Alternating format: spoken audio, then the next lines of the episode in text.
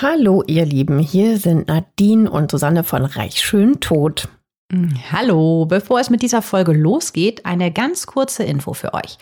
Ab sofort kommen hier keine neuen Folgen mehr. Die gibt es nur noch exklusiv bei Podimo. Genau. Jeden Montag könnt ihr dort eine neue Folge mit einem spannenden Fall aus der Welt der Reichen und Schönen hören. In den Show Notes findet ihr einen Link zu einem Angebot, um die Podimo-App 30 Tage kostenlos zu hören. Dort gibt es neben unserem Podcast auch noch viele weitere True Crime-Formate. Wir freuen uns, wenn ihr weiterhin mit dabei bleibt. Natürlich freuen wir uns. Und jetzt geht's los mit der Folge. Es ist 22 Uhr am 21. März 1996. Das ist ein Donnerstag. Wir befinden uns in der 33. Straße in New York City. Die Straße liegt nur einen Steinwurf vom Empire State Building entfernt.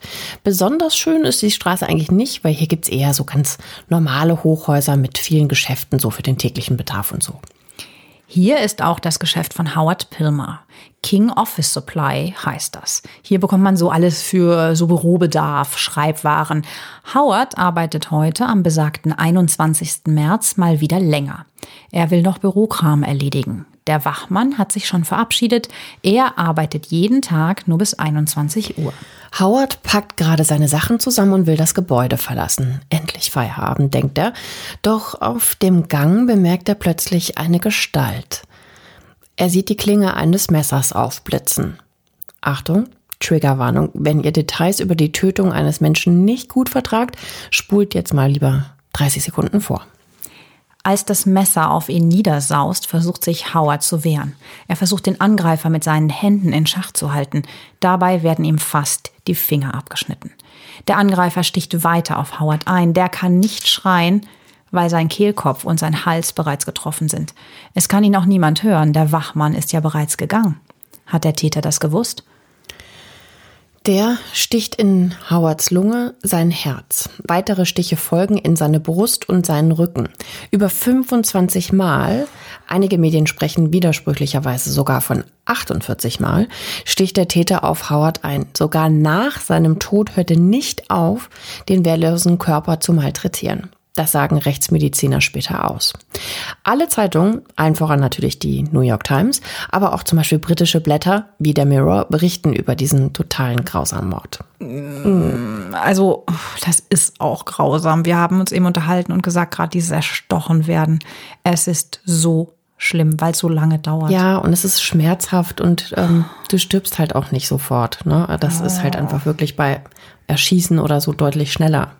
Ja, und hier ist es halt, das hatten wir schon öfters bei Reich schön tot, dieses Übertöten. So nennt man ja das Verhalten, wenn der Mörder völlig in Rage immer weiter auf sein Opfer einsticht, es also immer wieder umbringt und es damit halt übertötet.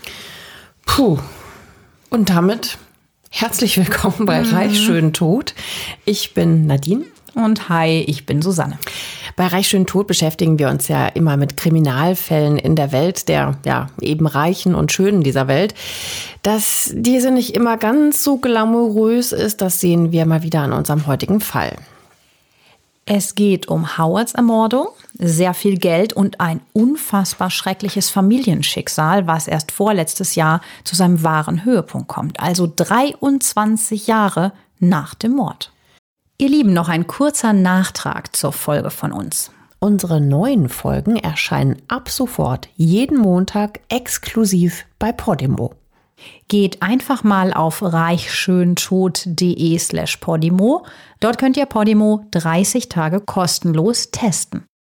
Dann starten wir mal los mit natürlich der alles entscheidenden Frage, wer war denn der Mörder und warum hat der Täter oder die Täterin so einen grausamen, blutigen Mord verübt. Gehen wir doch wieder zurück an den Tatort am 21. März 1996 im Bürogebäude von Howards Multimillionenunternehmen King Office Supply. Howard liegt tot und blutüberströmt am Boden, mitten auf dem Gang des Bürogebäudes im Erdgeschoss. Ron Tucker, das ist ein Angestellter von Howard, betritt früh am nächsten Morgen das Gebäude, wo er arbeitet. Als er bei King Office Supply ankommt, wird gerade der Sarg mit dem Leichnam seines Chefs rausgetragen. Howard ist tot. Stell dir mal vor, dein Morgen beginnt so. Ja. Wie so, krass. Wer liegt denn da in dem, in dem Leichensarg? Ne? Da geht's einfach Ja, das ist Howard. Oh, schrecklich. Detective Commander Roger Perino betritt jetzt auch den Tatort. Ich habe mir eine Dokumentation der amerikanischen True Crime-Reihe 48 Hours angesehen und muss sagen, also der Kommissar sieht wirklich, wirklich beeindruckend aus. Damals war er wahrscheinlich etwas schlanker, aber heute ist er genauso wie damals, also wirklich riesig, sieht so nach 1,90 Meter und mehr aus und dazu ist er auch noch so richtig muskelbepackt und insgesamt also so richtig bullig also einer, ihr kennt das aus so Spielfilmen, weißt du, der den kleinen Gangster gerne so am ausgestreckten Arm mal so easy peasy hochhält. Also so ein Typ ist das. So der Gangster strampelt mit den Beinen in der Luft. Okay, ja. ich kann es mir genau vorstellen. Also dieser Detective stellt vor Ort bereits fest, meine Güte, der Täter muss in extremer Rage gewesen sein, so oft auf sein Opfer einzustechen worin ihn der Rechtsmediziner dann ja auch später bestätigt. Alles am Tatort ist voller Blut. Roger Perino erkennt schnell, es ist hier nicht eingebrochen worden. Es muss also wahrscheinlich jemand gewesen sein, der einen Schlüssel zum Gebäude hatte. Oder, eher unwahrscheinlich, dann ins Gebäude gelangte, als jemand anders durch die Tür gerade rauskam. Da Howard aber wohl der Letzte war, der so spät noch arbeitet, ist das, wie gesagt, eher unwahrscheinlich, aber nicht unmöglich.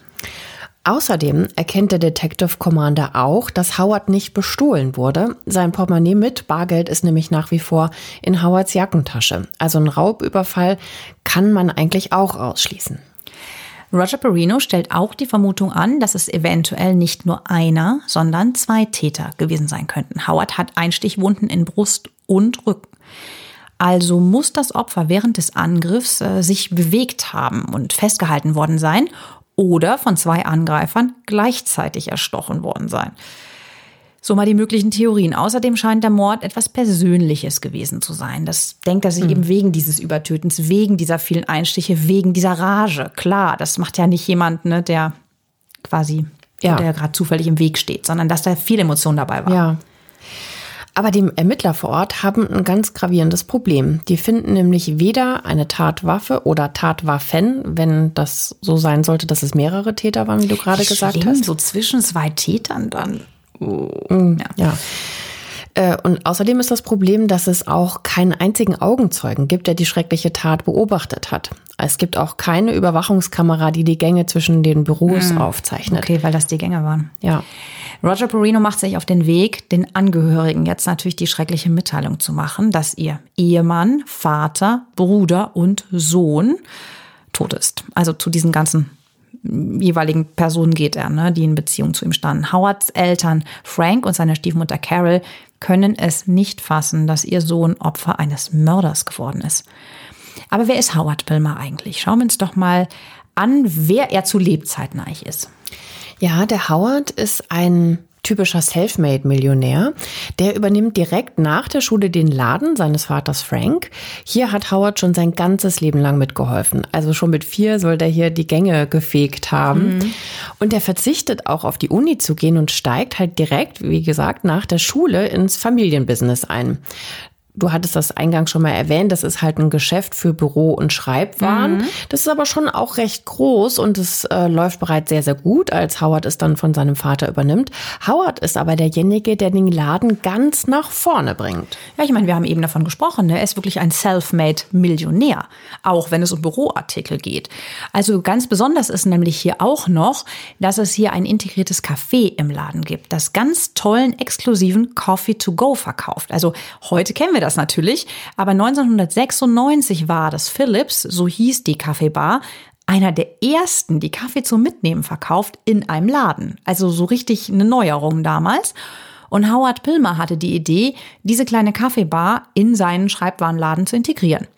Und damit traf er offenbar den Nerv seiner Kunden. Alle wollten Kaffee in seinem Laden kaufen und deswegen eröffnet er sogar eine zweite Kaffeebar, die auch Philips heißt. Übrigens ähm, benannt nach seinem Sohn, Philipp, naheliegenderweise. Den liebt Howard über alles. Philipp ist zehn Jahre alt, sein Vater 40 zu dem Zeitpunkt. Ja, das ist übrigens ganz interessant. Ich habe da noch mal ein bisschen nachgelesen, wie das mit diesem ganzen Coffee to go eigentlich angefangen hat. Die Kette 7-Eleven ist nämlich die erste, die Kaffee zum Mitnehmen verkauft. Das begann 1964 allen Ernstes schon. So früh. Ja. Mhm.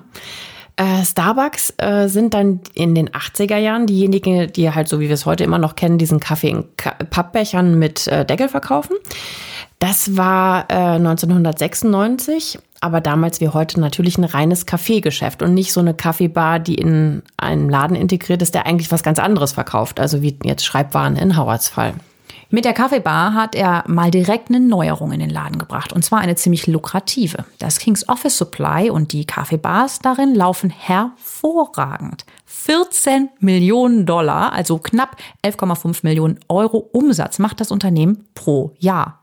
Also, das ist schon und das 96, ne? Das wäre ja heutzutage noch mal mehr. Ja, und sie haben 50 Mitarbeiter. Klar, mhm. nicht alle für den Kaffeepart, aber insgesamt halt auch für den Büroteil, der wird dort wohl auch ziemlich gut laufen, weil die Leute für den Kaffee ja eh schon reinkommen. Mhm. Also ziemlich beachtliche Leistung für jemanden, der ja definitiv nicht reich geboren ist. Ja, und so hat er das ja auch geschafft, dass er Multimillionär ist. Ne? Also ja, das ist ja schon. Ja, super fleißig, aber hat auch einfach den richtigen Riecher gehabt. Ja, auch intelligent. Ne? Hat, äh, ja genau, wie du sagst, richtigen Riecher, also so ein Gespür für die Trends der Zeit. Mhm, ja, was die Leute halt brauchen jetzt.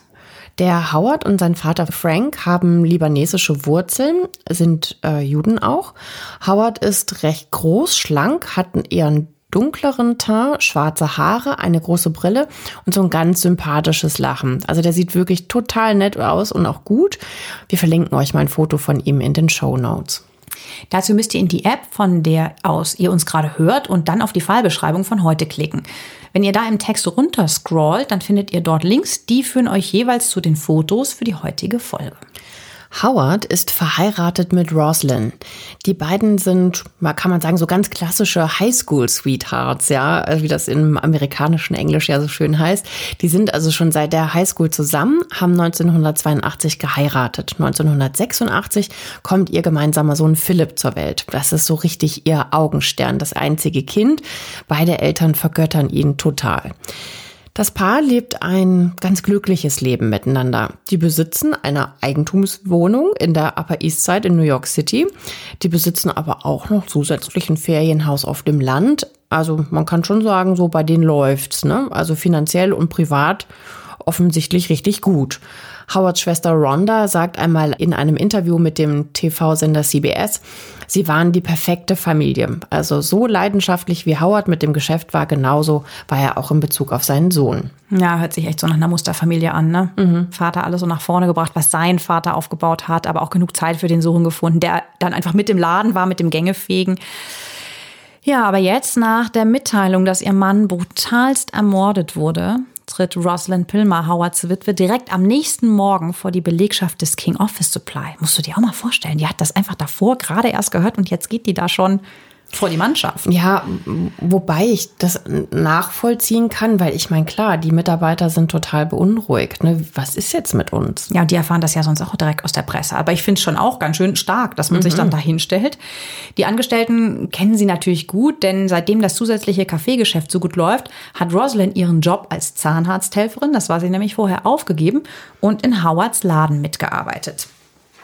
Genau wie ihr Bruder Evan übrigens. Rosalind führt eine der Kaffeebars und Evan ist dort sowas wie der Barista. Also Evan ist Rosalinds Bruder. Howards Angestellter Ron Tucker findet Rosalinds Verhalten an dem Tag nach dem Mord bei dieser Ansprache an die Belegschaft ziemlich merkwürdig. Er sagt, sie war total ruhig, ganz gefasst. Keine Tränen, keine Wut, gar nichts. Ich dachte nur, meine Güte, die steht da wie so ein Soldat. Rosalind verkündet den verängstigten Mitarbeitern, wie du ja sagst, ne, dass sie sich keine Sorgen machen müssen, dass das Business erstmal genauso weiterläuft wie bisher und dass sie den Laden behalten wird. Also jetzt auch alleine. Sie war halt vorher nicht die Chefin. Ne? Sie hat die Kaffeebar geführt, aber jetzt plötzlich. Ähm die hat sie auch eigenverantwortlich geführt, aber, aber ja, äh, Howard war der Chef von allem. Ne? Der mhm. war der Geschäftsführer und der hatte alles unter sich und jetzt läuft das mhm. halt alles über sie. Da muss jemand jetzt die, das Ruder übernehmen. Ne? Ja, sie ist der neue Big Boss. Ich beschreibe euch die Rosalind mal, dann könnt ihr euch besser vorstellen, was die wohl für ein Typ ist. Also die ist mittelgroß, sehr schlank, hat hellbraune, etwas wellige Haare, so mit dieser typischen Föhnfrisur der 90er Jahre. Also ihr kennt das wahrscheinlich noch. Vorne ein Pony, an den Seiten so nach außen geföhnt und hinten lang und wellig. Die hat ganz große Augen.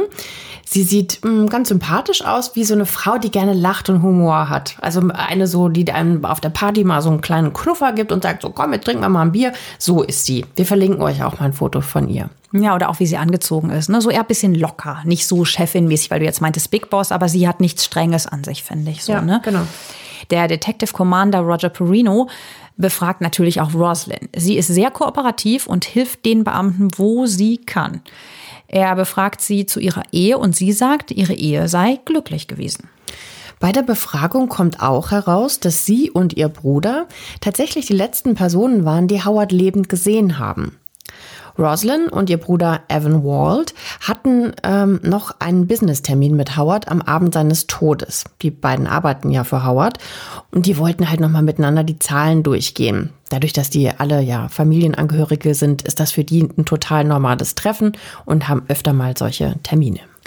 Und Howard und Evan gehen nach diesem Termin noch zusammen ins Fitnessstudio. Das machen sie gelegentlich.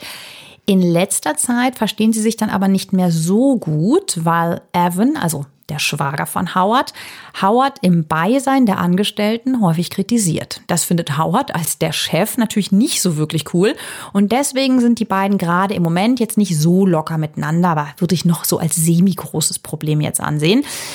Aber ja, Mai, vielleicht hilft es auch einfach so ein gemeinsames Training und ein Saunagang. Also ja. sie sind jetzt nicht verstritten oder so, sie gehen da trotzdem noch ins Training. Ja, nach dem Fitnessstudio verabschieden sich die beiden. Evan geht nach Hause. Howard sagt angeblich zu Evan, dass er nochmal ins Büro zurückgeht, weil er noch ein bisschen arbeiten will. Seine Frau Roslyn sagt Howard zuvor, dass er nach der Arbeit noch in eine Bar gehen will, um da Basketball zu schauen. Deshalb macht sich Roslyn auch erstmal keine Sorgen, als Howard nicht nach Hause kommt. Irgendwann macht sie sich dann im Laufe des Abends aber doch so langsam ihre Gedanken. Wo bleibt er denn, fragt sie sich. Sie versucht Howard im Büro anzurufen. 1996, ihr erinnert euch ja noch so grob, gab es ja noch keine Handys, so wie heute, und darum lief das alles übers Festnetz. Doch Howard geht nicht dran. Daher hinterlässt sie ihm eine Nachricht auf dem Anrufbeantworter. Ihr erinnert euch auch da, die gab es damals ja immer. Ähm, heute sind die natürlich voll aus der Mode gekommen, seitdem man entweder eine Mailbox auf dem Handy hat oder eben sowieso die ganze Zeit erreichbar ist. Jedenfalls spricht sie ihrem Mann auf Band. Hi, How, es ist jetzt 22.15 Uhr. Philipp und ich fragen uns, wo du denn steckst. Bist du noch bei der Arbeit am Arbeiten oder bist du in die Sportbar gegangen? Du wolltest dir ja die NCAAS ansehen. Ich bin mir sicher, dass du mich da, wo du bist, anrufen kannst. Bis später. Ich liebe dich. Das ist so das Originalzitat, ne? wie sie ihm drauf spricht. Ja. Auch ein bisschen weiß ich auch nicht. Man kommt, es kommt einem irgendwie so ein bisschen unnatürlich vor, oder? Also NCAS würde man nicht sagen. Also es fällt mir nur gerade so auf, aber würde man nicht sagen, hey, du bist doch noch Fußball gucken gegangen oder ja. Football ähm, mit deinem Kumpel oder alleine oder ja. wo steckst du jetzt? Ich mach mir Sorgen. So ein komisches Detail irgendwie, was man nicht sagen würde. Das steht übrigens für ähm, National Collegiate Athletic Association. Sprich, da geht's äh, um College Basketballspiele. Ja, doch der Howard ruft die Roslyn nie zurück. Ja, gut. Ja. Wir wissen wieso. Ja, die macht daraufhin aber viele, viele, viele Anrufe in dieser Nacht. Die ruft auch bei allen Krankenhäusern an oder zumindest bei einigen, um dort nach ihrem Mann zu fragen. Aber niemand hat ihn gesehen. Detective Perino befragt auch die Angestellten, wo sie in der Nacht waren und wie ihr Verhältnis zu Howard so war. Einige sagen aus, und das ist spannend, dass Howard ein Frauenheld gewesen ist. Hm, könnte der oder die Mörder vielleicht aus dem Arbeitsumfeld kommen. Ein verärgerter Ehemann zum Beispiel, mit dessen Frau Howard vielleicht etwas hatte. Hm. Wäre möglich. Das würde zumindest diese Wut erklären, ne? Ja, wir haben ja gesagt, es muss jemand sehr Emotionales gewesen sein, wie so eine Bestrafung vielleicht.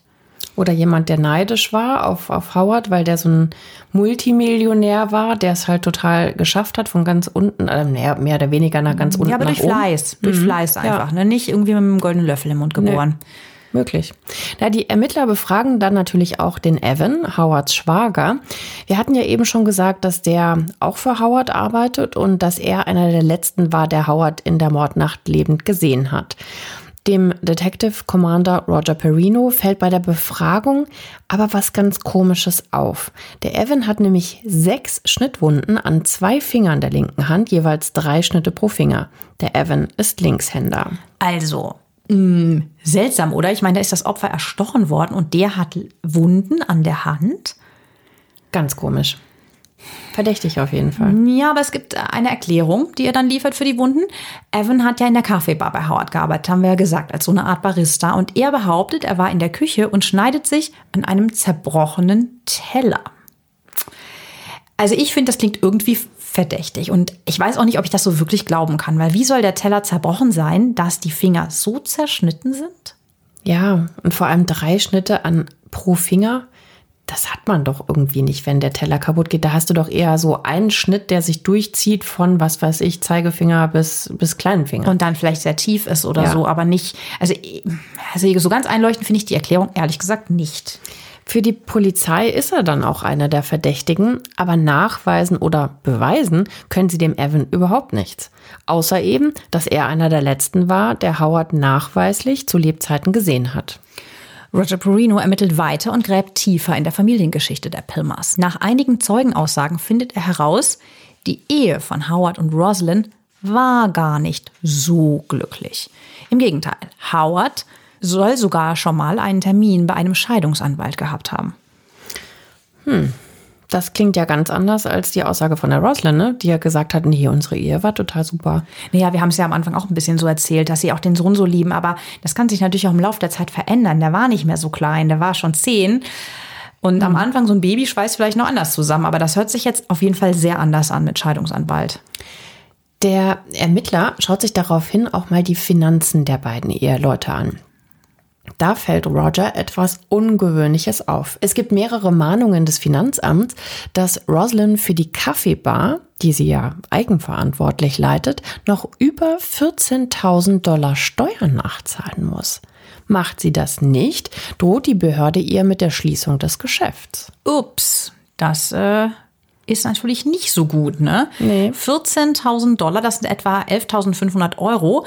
Aber wenn die beiden so wohlhabend sind, hier mit äh, mhm. fettes Apartment in New York, wo es wirklich arschteuer ist, plus äh, Ferienhaus auf dem Land, dann dürften 11.500 Euro, behaupte ich mal, eigentlich kein Problem gewesen sein, also die zu bezahlen. Nee. Mehr noch, eigentlich bei einem so gut laufenden Geschäft wird von den Einnahmen ja von vornherein eigentlich die Summe für die Steuern zur Seite gelegt auf ein anderes Konto dass man das jederzeit bezahlen können sollte, wenn man eine saubere Buchhaltung macht. Also eigentlich ist das alles ja schon kalkuliert. Ja, eigentlich. Ist doch wirklich aber auch also ganz unvernünftig, oder? Warum passiert der das? Ist das ein Fehler? Macht die das mit Absicht, weil sie mehr Geld für sich einheimsen wollte? Hm. Also die Polizei schaut sich Rosalynds Einkünfte und ihr Bankkonto jetzt natürlich einmal ganz genau an. Was hat sie denn jetzt wirklich so in den letzten Jahren verdient? Schauen wir doch da auch mal drauf auf diese ganzen Daten. Also, bevor sie bei Howard ins Geschäft einsteigt, hat sie 16 Jahre lang als sogenannter Dental Hygienist gearbeitet. Also, das ist so eine Art Zahnarzt-Sprechstundenhilfe, die ausschließlich Zahnhygiene macht, also sowas wie eine Zahnreinigung zum Beispiel. Sie arbeitet all die langen Jahre für Zahnarzt Dr. Stanley Weinstock. Für den arbeitet sie nicht nur als Assistentin, für ihn macht sie zusätzlich auch noch die Buchhaltung. Das heißt, sie kann es eigentlich. Das ist jetzt mhm. nicht so, ich war vorher Zahnarzthelferin, ich habe damit noch nie was zu tun gehabt, es war ein blöder Fehler, sondern sie kann Buchhaltung. Und sie kann sie sogar so gut, dass sie ihn die letzten vier Jahre bestiehlt. What? Mhm. Sie zahlt 186 Schecks, weißt du noch, damals mhm. mit Scheck bist mhm. du ja dann auch mhm. mal gekommen, äh, von Patienten nämlich nicht auf das Konto ihres Chefs, sondern auf ihr eigenes ein. Ach krass. Total dreist. Ja, 160.000 Dollar zweigt sie so angeblich für sich ab das sind über 130.000 Euro. Und das fällt allen Ernstes erst dann auf, als sie die Zahnarztpraxis verlässt und bei ihrem Mann arbeitet. Aber wie sehr der da auch vertraut haben muss, der Zahnarzt. Ne? Ich meine, 130.000 Euro, die ja. plötzlich nicht da sind. Ja, das fällt nämlich auch erst dann auf, als der Dr. Weinstock äh, einen Buchhalter einstellt, das ist der Neil Klein und dem fallen die Unterschlagungen dann auf. Das ist aber auch ganz süß. Äh, jetzt interessante Frage, dass du dir stellst, weil dieser Dr. Weinstock, der sagt nämlich wirklich, als ich das mitbekommen habe, dass die mich bestiehlt, war das so, als hätte ein Familienmitglied mich bestohlen. Hm, die war auch so lange schon 16 da und Jahre. so. Krass, das mhm. denkt man einfach auch nicht. Und ich glaube, wenn der sich auch wieder einen neuen Buchhalter einstellt, der wollte damit auch einfach nichts zu tun haben. Der wollte seinen Zahnarztjob machen. Ja. Es gibt ja diese Praxismanager auch und hat sich da einfach auf sie verlassen. Total, hat und ihr einfach vertraut. Ihn, genau, hat ihn. Vielleicht hat sie das auch stückchenweise gemacht, diese 186 Schecks. Immer so ein paar nur, gar nicht alle in einem Jahr, ja, ja, sondern in, über in die vier Jahren, auf ja, vier Jahre verteilt. Genau, also dann immer so geschickt, dass es irgendwie nicht auffiel. Ja. Also auf jeden Fall ruft der natürlich dann Rosalind an und konfrontiert sie mit ihrem Betrug. Und Rosalind gibt sofort zu, dass sie das Geld veruntreut hat und sie verspricht, es sofort zurückzuzahlen. Äh, aber Neil, also der Buchhalter hat sie angerufen, nicht der Zahnarzt, aber Neil soll bitte nichts ihrem Mann Howard sagen. Sie sagt, der schmeißt mich raus, der lässt sich von mir scheiden und das Schlimmste, ich verliere meinen Sohn. Fassen wir also Roslins Lage mal zusammen. Sie hat knapp 15.000 Dollar Steuerschulden plus 160.000 Dollar Schulden wegen Veruntreuung von Geldern ihres früheren Chefs. Das sind zusammen über 140.000 Euro Schulden. Ja, ich glaube, die hat jetzt mal so richtig Stress, die Gute. Ja, vor allem, weil sie alles alleine machen muss. Ihren Mann kann sie ja nicht um Hilfe bitten, weil der es nicht wissen darf, was sie da für einen Mist verzapft hat. Und äh, ihn um Geld bitten, ja, das fällt damit aus, weil das wäre natürlich die beste und schnellste Lösung. So könnte sie sofort alle Schulden bezahlen. Sie greift allerdings auf eine ja nicht ganz so geschickte Taktik zurück. Sie bezahlt nämlich einfach mal gar nichts. Vor allen Dingen beim Finanzamt, das kann man bestimmt mal easy machen. Fällt gar nicht auf. Ja, also sie zahlt weder die Steuer noch die Schulden bei ihrem Ex-Arbeitgeber. Und das lässt sich letzterer natürlich genauso wenig bieten wie äh, die Steuer, also wie das Finanzamt. Immer wieder ruft der Buchhalter, dieser Neil, bei ihr an und fordert das Geld ein und immer wieder beschwichtigt sie ihn und sagt, ja, ja, ich zahle, ich zahle, ich zahle. Ja, und das letzte Mal, dass sie das behauptet, das ist ein Tag vor Howards Mord. Hm. Also die Roslyn hat damit natürlich ein starkes Motiv. Also die braucht Geld und das braucht sie auch noch schnell. Ja, und das bekommt sie nach dem Mord auch. Weil als Ehefrau bekommt sie jetzt Howards Lebensversicherung ausgezahlt mit 1,2 Millionen Dollar. Es gibt zur Versicherungssumme äh, allerdings so ein paar unterschiedliche Angaben, die wir gefunden haben. Also verschiedene Medien berichten verschiedenes, aber also zum Beispiel in der New York Times, da habe ich einen Artikel gelesen von 97, da wird sogar von zwei Millionen gesprochen.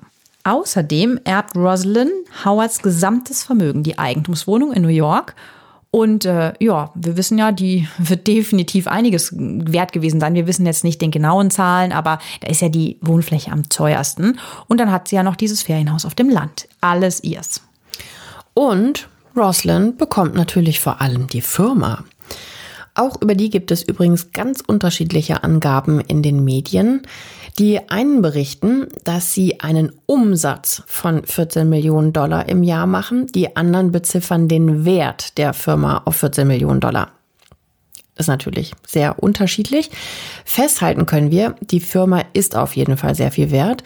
Und ja, was macht die gute Roslyn jetzt, wo sie ja ganz schnell ganz viel Geld braucht? Genau, die verkauft nämlich entgegen ihrer Ansprache an die Mitarbeiter die gesamte Firma. Und das nur zwei Wochen nach Howards Tod. Es wird nie veröffentlicht, wie viel sie dafür bekommt, aber eine ganze Menge wird es auf jeden Fall gewesen sein. Sie ist ab jetzt auf jeden Fall eine Multimillionärin. War sie vorher natürlich auch schon gemeinsam mit Howard, aber jetzt gehört das gesamte Geld eben ihr allein. Als geschiedene Frau hätte sie all das nicht bekommen. Wahnsinn. Sinn. Vor allen Dingen, weil das jetzt schon das zweite Mal in so kurzer Zeit ist, dass sie ihr Wort bricht. Bei dem Zahnarzt hat sie es ja gesagt und bei den Mitarbeitern auch, weil da hat sie gerade noch gesagt, ihr müsst keine Angst haben, ich verkaufe nicht. Und jetzt sind die Mitarbeiter natürlich über diesen schnellen Verkauf total entsetzt. Mhm. Ron Tucker, den hatten wir jetzt ja schon mal ein paar Mal, einer der jetzt Ex-Angestellten von Ros Rosalind, findet ihr Verhalten total komisch. Es ist doch unvorstellbar, findet er, anstatt zu trauern, sich jetzt so einfach Gedanken darum zu machen, wie man am meisten Geld für das Geschäft rausschlagen kann. Rosalind scheint das aber total egal zu sein. Wichtig für sie ist, sie ist jetzt wieder so richtig flüssig. Also ja, da muss sie entsprechend sehr, sehr, sehr, sehr, sehr erleichtert drüber gewesen sein. Ja, auf der einen Seite. Auf der anderen Seite ist ihr Mann tot. Ja, Frank Pilmer, Howards Vater, der ist über den Verkauf der Firma natürlich total geschockt. Der hat die ja eigentlich gegründet, ne? Das mm. ist ja sein Lebenswerk. Ja, die hat gar keine Rücksprache gehalten, oder? Nö. Musste sie ja auch nicht. Nee, aber das ist doch auch so ein bisschen so eine ethische Sache, oder? Ja. Zum Schwiegervater. Nein, hat sie nicht. Okay, hat, hat sie, sie, nicht. nicht. Mhm. Okay. Also hat einfach mal alles, was er aufgebaut hat, also sein ganzes Lebenswerk einfach mal verkauft. Und der hat mal in einem Fernsehinterview gesagt, dass er sie danach noch nicht mal mehr ansehen konnte, ne, weil er dann natürlich immer gedacht hat, ja, was hat die eigentlich alles da gemacht? Mhm. Ja, Rosalind bricht dann tatsächlich den Kontakt zu Frank und auch zu Carol, also zu ihren Schwiegereltern, komplett ab. Die Großeltern dürfen ihren Enkel Philipp, der ja zu dem Zeitpunkt zehn ist, nicht mehr sehen. Bis heute haben die übrigens keinen Kontakt mehr. Philipp äh, wird für diesen Fall Jahre später noch wirklich wichtig, also merkt euch Philipp Pilmer auch bitte mal. Ja, und dann beginnt eine ganz schlimme Zeit für Frank und Carol. Die Polizei kommt nämlich mit ihren Ermittlungen überhaupt nicht mehr weiter. Also die finden keine Beweise, es gibt keine neuen Zeugen. Howards Vater, der Frank, der will das aber überhaupt nicht akzeptieren. Ich beschreibe euch den mal, weil der mich in seiner Art so beeindruckt hat. Also der ist auch in dieser 48 Hours Dokumentation zu sehen, von der wir eben schon mal gesprochen haben. Also er sieht eher klein aus, hat noch recht volles grauschwarzes Haar, ganz wache Augen, einen südländischen Teint und er lacht gern, hat echt einen guten Humor. Und er ist heute schon 92 Jahre alt, sieht aber viel jünger aus, eher so wie Ende 70. Frank lässt den Polizisten damals keine Ruhe. Er ruft jeden Tag bei ihnen an und erkundigt sich nach ihren Fortschritten. Er lässt sich auch zu deren Vorgesetzten verbinden und beschimpft sie, dass sie ihren Job nicht gut genug machen. Frank will eben unter keinen Umständen, dass der oder die Mörder seines Sohnes ungestraft davonkommen. Das ist alles jetzt so Monate nach der Tat. Mhm. Ja, kann man zwar auf der einen Seite verstehen, aber ich habe den Eindruck, die tun schon ihr Bestes, weil dieser Ermittler Roger Perino, der, der hat sich da schon reingehängt. Dem ist das Schicksal von Pilmers Familie nämlich gar nicht egal. Ein Jahr nach dem Mord sucht er beispielsweise ähm, mit Postern, die er überall in der Stadt verteilt, nach weiteren Zeugen, die vielleicht doch noch was gehört oder gesehen haben können. Komisch ist aber, gleich am nächsten Tag sind diese Poster jeweils wieder weg also gerade aufgeklebt, fehlen die am nächsten Tag schon wieder. Also wer reißt die ab und warum? Perino lässt ein paar Orte, an denen er die Poster aufhängt, mit einer Überwachungskamera filmen. Die versteckt er in einem Van. Und auf den Videos erkennen die Polizisten dann zwei Personen, einen Mann und eine Frau, die diese Poster immer wieder abreißen und wegschmeißen. Mhm. Und diese Personen sind Evan Wald also Rosalynds Bruder, und ihre gemeinsame Schwester Jenna. Hm. Jenna äußert sich auch zu dieser Aktion. Die haben überall in der Gegend von der Firma diese Poster aufgehängt. Das fand ich eine ziemliche Belästigung. Hm. Hä? Also. Hm, also die Polizei wundert sich auf jeden Fall auch über die Aussage. Schließlich wollen die ja den Mord aufklären. Also, ne, das ist der Schwager. Also, ja, ist doch, ist doch eigentlich gut, wenn die Polizei alles versucht. Ja, total. Sollte man meinen. Aber gut, sie fand es nicht so. Die haben das wirklich immer abgerissen. Ja, sofort, ne? Also nachdem, die hatten gar keine Chance, so Zeugen überhaupt zu finden, die nee. eventuell noch nicht ausgesagt haben. Kommen wir aber noch mal kurz zurück zu Rosalind Schulden. Dass ihre Vogel-Strauß-Methode, also Kopf in den Sand stecken und gar nichts machen, nicht lange gut gehen kann, war uns allen ja schon klar. Ein Jahr nach dem Mord wird sie dann tatsächlich wegen der Veruntreuung des Geldes von ihrem ehemaligen Chef verhaftet. Jetzt mal ehrlich, die ist Multimillionärin und das ist für sie doch wirklich eine läppische Summe mittlerweile. Warum zahlt die das nicht einfach? Ja. Da hätte sie einfach ihre Ruhe. Ja, völlig unverständlich. Gut, also jetzt wird ihr klarerweise auch der Prozess gemacht. Hm, danach bist du dann ja auch vorbestraft. Also es ist wirklich von vorne bis hinten gar nicht schlau, so zu handeln. Sie plädiert natürlich auch auf schuldig. Ich meine, was soll sie anderes machen im, in puncto, ja, ich habe dieses Geld veruntreut. Klar, anders ging es auch nicht mehr. Hatte sie am Telefon ja schon zugegeben. Eben, das hat sie ja schon tausendmal bestätigt vorher. Und ähm, sie bekommt dann allen Ernstes nur Bewährung auch, weil sie das gesamte Geld nämlich dann auf einmal dann doch sofort zurückbezahlt. Weißt du, jetzt kommt, kommt sie mit der Kohle um die Ecke. Hätte sie wirklich einfacher haben können. Ja, vor allem, die waren ja total nett und verständnisvoll mit ihr. Ne? Die haben ja sich ewig lang hinhalten lassen, der Neil und äh, der Herr Dr. Weinstock. Hm. Also das hat sie einfach mal dumm gemacht. Gut, aber eigentlich der richtig wichtige Part ist ja immer noch der Mord. Also 1999, drei Jahre nach dem Mord, kommt wieder etwas Bewegung in den Fall. Mittlerweile gibt es ja auch technisch viel bessere Möglichkeiten, also DNA-Beweise zum Beispiel genauer auszuwerten. Und das Gericht ordnet jetzt an, Achtung, dass Evan Walt eine Blutprobe abgeben muss. Aha, mhm. auf einmal. Also der Bruder von Rosalind. Erstaunlich, oder? Das sind nur drei Jahre vergangen und in der Zeit entwickelt sich diese Technik so gut. Ja, anscheinend. Gott sei Dank, muss man sagen, ne, ja. dass endlich mal wieder da ein bisschen Fahrt reinkommt, weil die Spurensicherung hat damals am Tatort nämlich einen ganz winzigen Blutspritzer an der Wand sichergestellt. Und die Ermittler finden den Tropfen in der Nähe von Howards Leiche. Die Forensiker gleichen drei Jahre später, Evans Blutprobe mit dem sichergestellten Spritzer oh, ab. jetzt wird spannend. Und es ist Evans Blut. Krass. Das da an der Wand neben der Leiche ist und der Blutprobe, die er jetzt abgegeben hat. Also beide Blutdinger, hm. Blutproben sind identisch. Heiße Spur. Ja, aber wie kommt dieses Blut da bitte hin? Gut, Evan hat dafür die gleiche Erklärung wie schon vor drei Jahren. Als der Detective ihn ja da schon gefragt hat, wir erinnern uns, diese Schnittwunden an der linken Hand. Er sagt, er hat in der Küche gearbeitet, ein Teller ist zu Bruch gegangen, er hat sich fett geschnitten und total geblutet und so sind dann wohl auch diese Spritzer von seinem Blut an die Wand gekommen. Also, als er dann zu der Besprechung mit Howard gegangen ist. Hm. Das Schlimme ist, die Staatsanwaltschaft glaubt seiner Aussage. Daher kommt es auch zu keiner Verhaftung oder Anklage. Im Gegenteil, der Fall wird kalt. So heißt das ja ganz schrecklich in der Kriminalfachsprache. Das bedeutet also, der Fall liegt brach. Es kommen gar keine neuen Erkenntnisse ans Licht. Ja, und das ist jetzt natürlich der totale Horror für Howards Eltern. Rosalind hingegen erkundigt sich kein einziges Mal bei Ermittler Roger, ob es eigentlich mal was Neues gibt. Also wir erinnern uns, ne? Mhm. Sein Vater ruft da täglich an. Und macht den so richtig die Hölle heiß. Und sagt, ne? ja, arbeitet schlecht. Und seine Frau, also die Witwe, kein einziges Mal. Stattdessen verprasst sie lieber das Geld bei exklusiven Reisen in die Türkei oder in die Karibik haben wir gefunden. Also so richtig so Wellness-Ressort, super schick. Also genau das, wo wir ehrlich gesagt gerade auch gerne wären. Ja, sie ist halt Multimillionärin. Ja, und sie genießt ihr Leben. Jetzt hat sie ja noch diesen anderen Prozess von der Backe mit der Rückzahlung der Schulden. Sie lässt es wirklich jetzt krachen. Auch ihrem Bruder Evan geht es mittlerweile ganz gut. Der hat geheiratet, äh, zieht in eine Kleinstadt, Fairfax heißt die, und gründet da eine Familie. Eines seiner Kinder kommt jedoch behindert zur Welt. Ähm, den Evan Wald beschreibe ich euch auch mal. Der ist äh, sehr groß und in seinen Anfangsjahren auch sehr, sehr schlaksig, also zur Zeit des Mordes sehr schlaksig, hat dunkle Haare, die verliert er übrigens im Laufe der Jahre allerdings fast vollständig.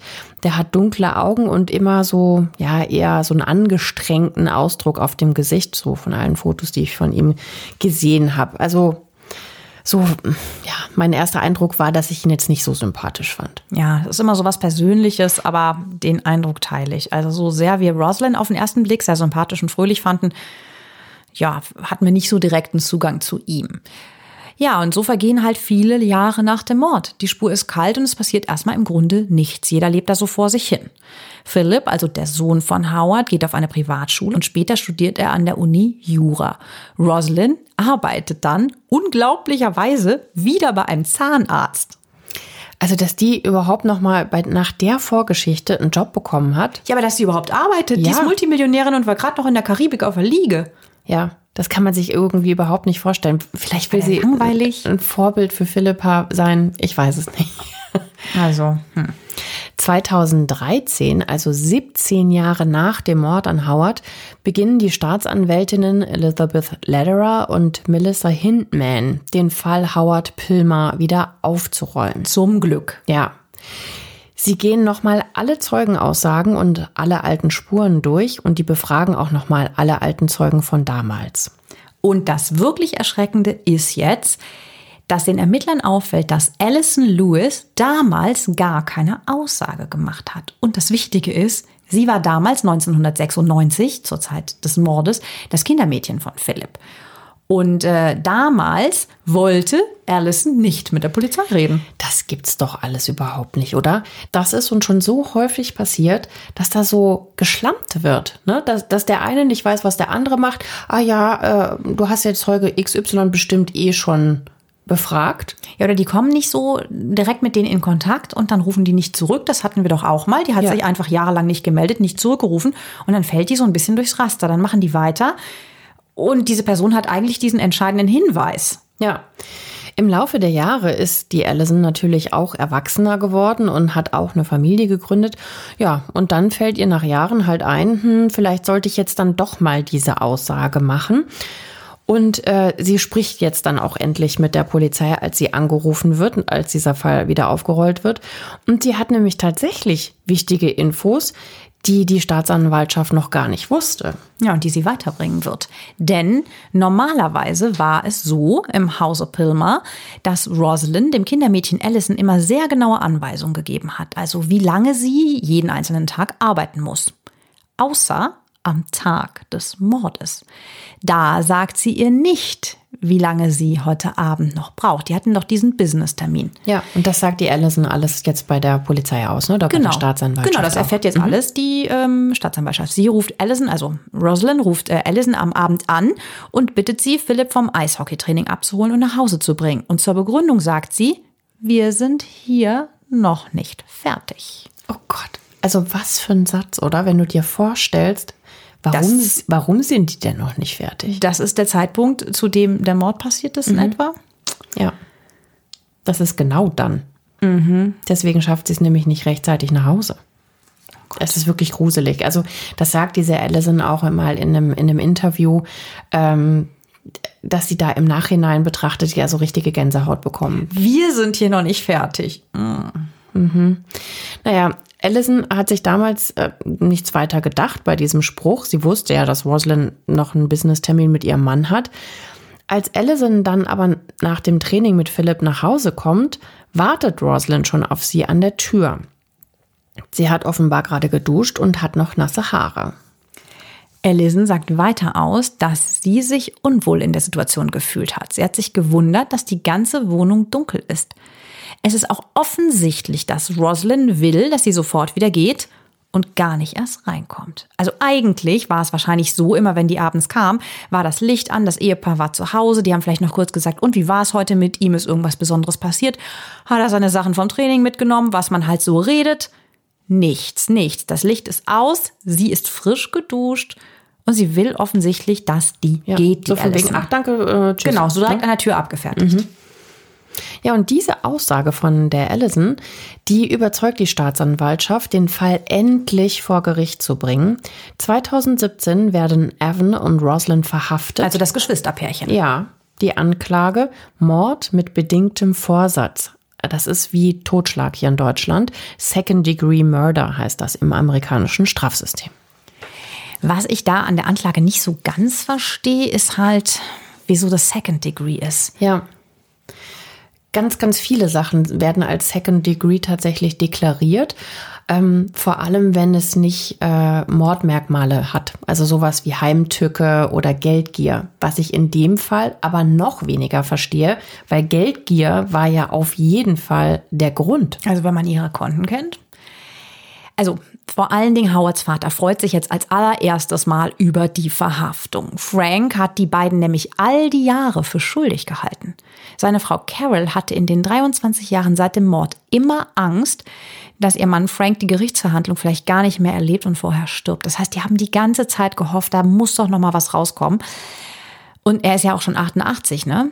Aber das ist zum Glück nicht der Fall. Er erlebt den Prozess bei bester Gesundheit. Zwei Jahre später, also erst 2019, beginnt dann die Gerichtsverhandlung. Beide Angeklagten sind in der Zwischenzeit nicht auf Kaution freigekommen und saßen die ganze Zeit tatsächlich in Untersuchungshaft. Rosalind und ihr Bruder haben sich in den vergangenen 23 Jahren seit der Tat nicht wirklich zu ihrem Vorteil optisch verändert. Die beiden sind nämlich derart gealtert, also dass ich mich wirklich bemühen musste, die beiden überhaupt wiederzuerkennen. Ja. Wir verlinken euch die aktuellen Fotos von den beiden aus dem Gerichtssaal mal. Die Roslyn ist, muss man dazu sagen, aber mittlerweile auch schon 61 und ihr Bruder ist 45. Ja, und beiden droht jetzt bis zu 25 Jahre Haft. Zum Prozess werden jetzt teilweise auch Fernsehkameras zugelassen. Ich habe mir das mal angesehen. Ich habe sofort Philip Pilmer erkannt, also den heute erwachsenen Philip. Der sieht nämlich genau aus wie sein Vater. Äh, das fällt auch seinem Opa Frank auf. Der hat ihn ja all die Jahre nicht sehen dürfen. Auch schrecklich für die, ne? Sowohl Philipp als auch Frank sagen auch vor Gericht aus. Die Möglichkeit gibt ihnen nämlich der Richter Gilbert Hong. Sie sollen aus ihrer Sicht schildern, wie es ihnen seit dem Mord ergangen ist. Philipps Aussage ist wirklich bemerkenswert. Wir dürfen nicht vergessen, der kleine Junge von damals ist jetzt ein junger Mann. Er hat ja auch Jura studiert und ist jetzt ein Anwalt. Er beschwört die Jury eindringlich, bitte Gnade walten zu lassen und seine Mutter und seinen Onkel freizusprechen. Er sagt, mein Vater kommt doch davon nicht zurück, wenn meine Mutter im Gefängnis stirbt. Meine Mutter hat mich dazu erzogen, freundlich zu sein, liebenswürdig, jemand, der seine Ausbildung schätzt und harte Arbeit. Sie war immer für mich da, wenn ich Probleme wegen des Todes meines Vaters hatte. Oh Gott. Äh, ja, der ist halt ja, wie gebrainwashed, muss man sagen. Ne? Sein ganzes Wahnsinn. Leben ist er halt ähm, bei, nur bei seiner Mutter gewesen kennt natürlich auch nur ihre Version der Geschichte. Und sie hat ja auch immer darauf gedrängt, dass er keinen Kontakt mehr zu seinen Großeltern ja, hat. Ja, er konnte nicht die Gegenseite hören. Ja. Ne? Wer weiß, was die ihm erzählt hat. Warum sie also sie wird nicht gesagt haben, dass sie das gemacht Nein, hat. Nein, natürlich nicht. Aber was, was sein Vater auch für ein Mensch war vielleicht, also ich finde es auf jeden Fall ja, krass. War ein unbekannter Täter, wird die dem gesagt haben. Ja, und ich meine, mit zehn erinnerst du dich eigentlich auch schon an deinen Vater. Mhm. Ist zwar lange her, ja, wenn er jetzt erwachsen ist, aber alles auf jeden Fall sehr seltsam. Also dieses, dieses Plädoyer oder diese Aussage, die er da macht, diese Bitte an die Jury, ich finde es sehr seltsam. Ja. Und es tut mir so leid für Frank, für den Opa. Ja. Ja, aber er sagt ja auch aus und ähm, das hat mich schon auch sehr bewegt, muss ich sagen. Also der war sehr gefasst, ne? Also der, der Frank. Ähm, hat, genau, der hat nicht geweint oder so. Ähm, aber er sagt aus, dass er halt keine einzige Nacht seit dem Mord an seinem Sohn friedlich einschlafen kann, weil er sich immer vorstellen muss, unter welchen unvorstellbaren Qualen sein Sohn getötet wurde. Und dann richtet er sich halt eben auch direkt an seinen Enkel Philipp mhm. und sagt zu dem, ich habe in der Nacht drei Dinge verloren. Meinen Sohn, meine Firma, aber ich habe auch meinen Enkel verloren. Ich will, dass er weiß, wir lieben dich und wir möchten dich zurück. Bitte. Oh Gott. Es ist halt wirklich, das ist herzzerreißend. Ja, ist es auch, weißt du, so ein alter Mann, ne, der einfach nur möchte, dass jetzt irgendwie alles gut wird aus seiner Sicht, aber. Der seinen Sohn verloren hat auf grausamste Art und jetzt nicht noch möchte, dass der Mord seiner Schwiegertochter möglicherweise, es ist ja noch nicht entschieden, ähm, die Familie so spaltet, dass er noch nicht mal mehr den Kontakt zu seinem Enkel vor seinem Tod haben darf.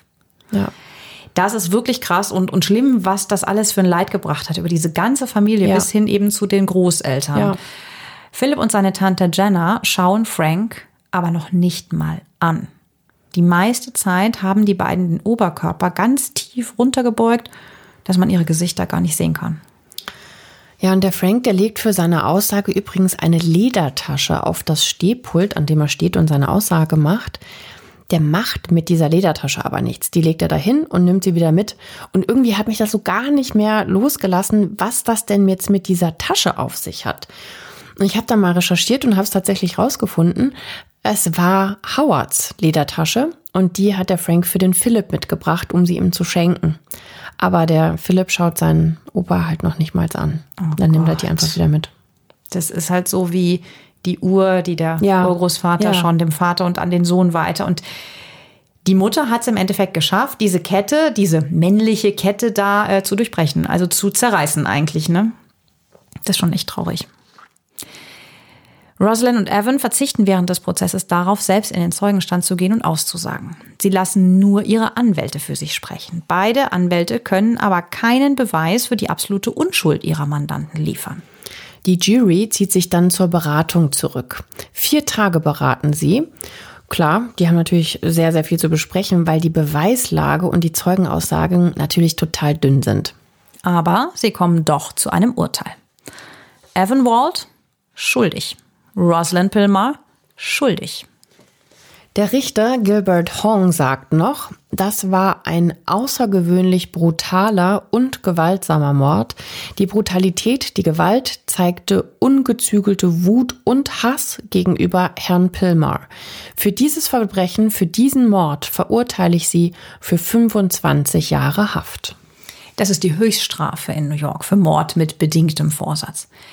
Philipp rennt sofort nach der Urteilsverkündung aus dem Gerichtssaal. Seine Mutter, sein Onkel, seine Tante weinen und sind völlig fertig. Frank und Carol weinen auch allerdings vor Freude. Endlich wurde nach 23 Jahren die Mörder ihres Sohnes dahin gesteckt, wo sie vor so langer Zeit schon hingehört hätten, ins Gefängnis. Puh, ja, schön für Howards Eltern, dass ihrem Sohn jetzt Gerechtigkeit widerfahren ist. Aber am Ende bleibt es eben doch diese unglaubliche Familientragödie, in der Philipp jetzt auch noch, so gesehen, seine Mutter und seinen Onkel verloren hat. Also für den ist es trotzdem super, super schlimm. Ja, der hat jetzt gar keine Familie nee. mehr eigentlich, ne?